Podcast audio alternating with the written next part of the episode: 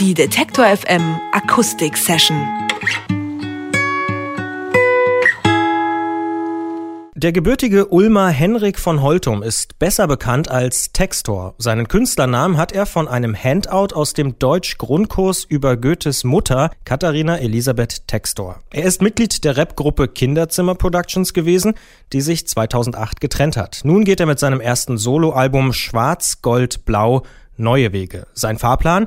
Weniger rappen, mehr singen. Auf seinem Konzeptalbum geht es um kleindeutsche Großraumdiskos, Kreuzberger Nächte und Autobahnfahrten. Heute hat Textor den Weg zu uns ins Detector FM Studio gefunden. Ich denke auch via Autobahn. Ich sage schönen guten Tag, Textor. Hallo. Deine neue Platte ist ein Konzeptalbum über einen jungen Mann in der süddeutschen Provinz, der durch Deutschland reist. Ein wenig erinnert mich persönlich das so ein bisschen an Hörspiele aus den frühen 20er Jahren.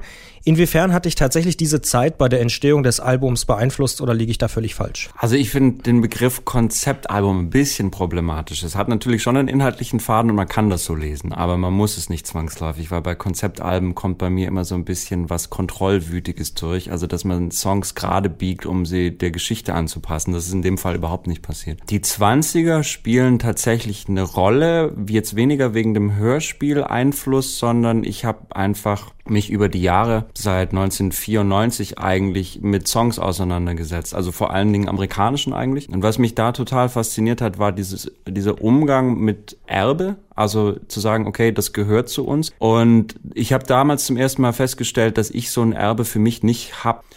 Und da sind die 20er dann zum ersten Mal so eine Tür gewesen, weil da gibt es Songs, die textlich eine Qualität haben, die da mithalten können. Eigentlich eine Auseinandersetzung mit deutschen Pop vielleicht? Pop ist ja auch ein schönes Wort für dich. Pop ist ein wahnsinnig schönes Wort, aber sagen wir es mal so, ich glaube, deutsche Kultur wird definiert durch Elektronika auf der einen Seite und deutscher Klassik wahnsinnig stirnfaltig eigentlich. Sehr, sehr ernst und sehr, sehr quadratisch. Aber es gibt da durchaus andere Sachen. Mhm. Und jetzt kommt auch noch Jazz ins Spiel. Also du liebst Jazzmusik, liest man immer mal wieder. Wie kommt man denn vom Hip-Hop zum Jazz? Ist der Weg wirklich so weit oder ist er eigentlich gar nicht so weit? Der Weg ist wahnsinnig kurz. Also der Weg ist vor allen Dingen für einen Hip-Hopper meiner Generation wahnsinnig kurz, weil die ganze Sample-Geschichte sich sehr, sehr viel bei Jazz bedient hat. Vor allen Dingen für Basslines um 92 rum. Also Kontrabass-Basslines waren einfach um 92 der totale Renner und da kommt man halt an der Jazzplatte nicht vorbei. Ja. Jetzt hast du auch für die Taz mal ein Essay geschrieben, ganz interessant, Manifest eines Rappers hieß das Ganze. Dort hast du dich mit den Folgen der Digitalisierung beschäftigt und quasi das Ende des deutschen Hip-Hops ausgerufen. Denkst du heute noch so? Naja, auch das ist ein krasses Statement. Das ist in zwei Sachen übertrieben worden, weil der Begriff Manifest, den habe ich nicht gewählt. Es war eine Zustandsbeschreibung in dem Moment und die Flexibilität würde ich dem Text auch gönnen wollen. Mich hat damals viel genervt, wo ich mehr so die Schattenseiten gesehen habe, wo durchaus auch Potenzial drin ist. Aber eine Sache würde ich nach wie vor so sehen. Die Schwierigkeit zu sagen, guten Inhalt, also musikalischen oder auch journalistischen oder filmischen, zu vergüten auf eine Art und Weise, die nicht nach Blockwart klingt, ist schwierig. Ich glaube ja, dass so eine Pflege aus sich rauskommen muss. Also, dass man sagt, man gibt Geld und Zeit und Energie und Liebe her, um dieses Ding am Leben zu erhalten. Also und freiwillig. Freiwillig, ja. Aber als, als Daily Operation, als alte Hip-Hop. Also zu sagen, man steht morgens auf und man isst das und man macht das und man gibt das her, so. Gleich reden wir noch ein bisschen weiter. Vorher hören wir aber einen Song von dir, diesmal akustisch und etwas reduzierter. Welchen Song spielst du für uns? Ich habe jetzt zwei rausgesucht. Der erste ist Schleckermarkt.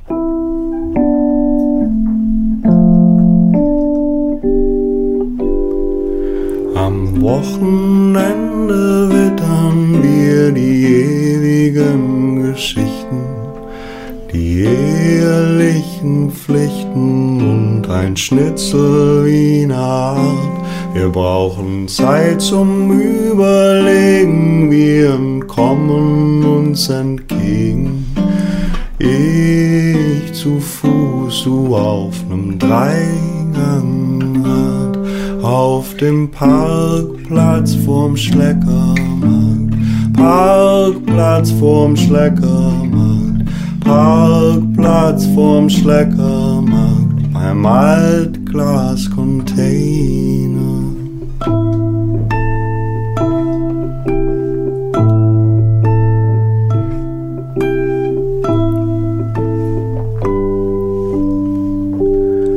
Chips und Limo an am Sonntagnachmittag um 15 Uhr. Wind trägt das Raunen vom Fußballplatz herüber.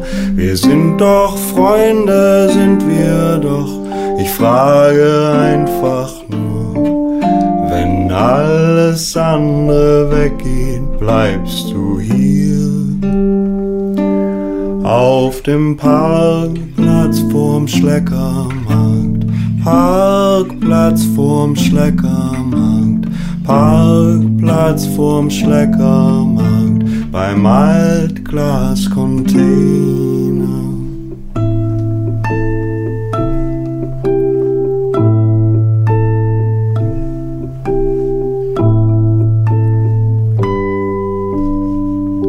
Wir schichten Streichhölzer zu einem Turm und fackeln den dann ab und wünschten uns, wir würden was riskieren.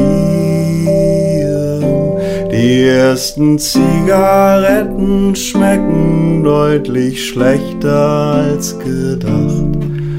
Wir werden wohl was anderes ausprobieren. Auf dem Parkplatz vorm Schleckermarkt, Parkplatz vorm Schleckermarkt, Parkplatz vorm Schleckermarkt, beim Altglascontainer.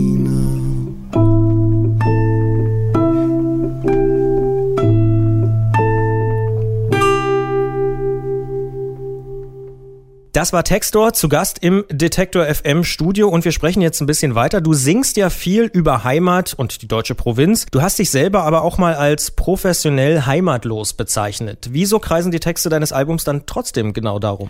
Naja, der Begriff Heimat ist verflucht weil der Assoziationsketten aufmacht, wo man sofort auf die Bremse steigen muss. Also Heimat ist besetzt für mich immer noch mit Trachtenjanker eigentlich. Das ist das Erste, was kommt. Dann setzen viele Leute dem Begriff sowas wie Zuhause entgegen. Das ist mir aber zu viel Wohnzimmer. Mir geht's also nicht um Heimat, sondern mir geht's um Zugehörigkeit. Also im Sinne von, was Hip-Hopper bezeichnen als eine Passi haben. Also eine Gruppe von Leuten und einen Platz, wo man ist und wo man dazugehört.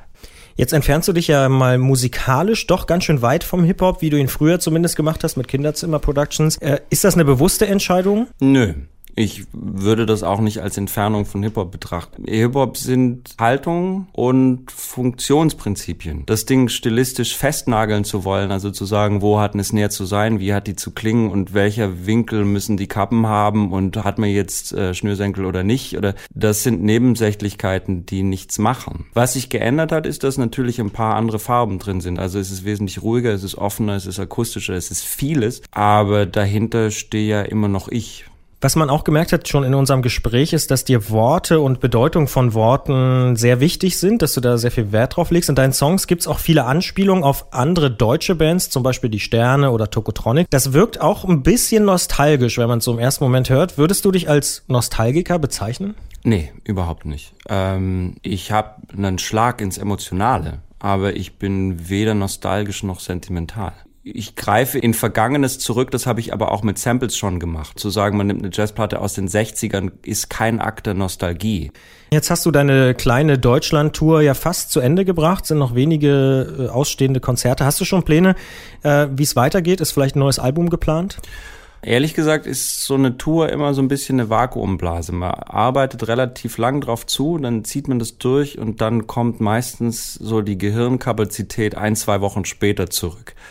Erfahrungsgemäß ist es so, wenn Dinge mal in Bewegung sind, laufen sie weiter. Das heißt, ja, man wird nochmal spielen, man wird mit Sicherheit auch ein Album machen in irgendeiner Form, aber so die Feinheiten sieht man später. Textor in der Detektor FM Session. Noch zweimal ist er in den kommenden Tagen live zu sehen, noch in der Tour Vakuumblase und zwar in Schorndorf und in seiner Heimatstadt Ulm.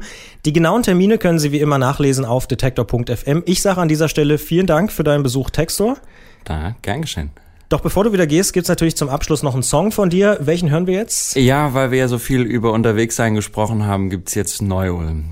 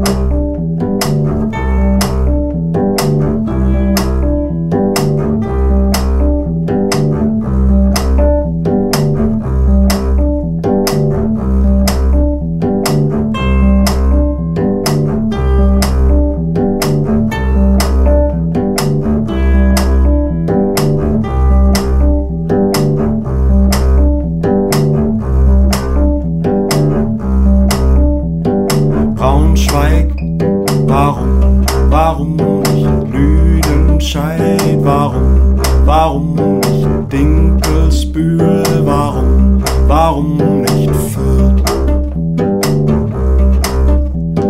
Leverkusen, warum, warum nicht Wunsiedel, warum, warum nicht Wolfsburg, warum, warum nicht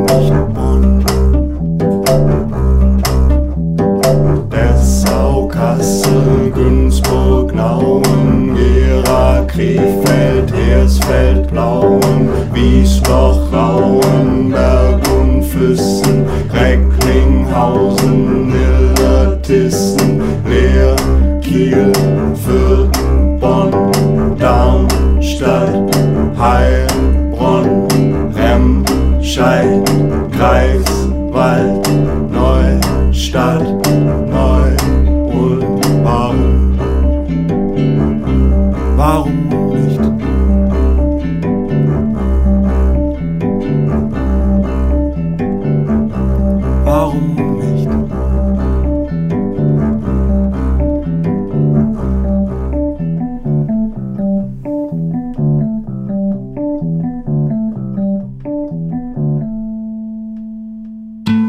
Detektor FM Akustik Session.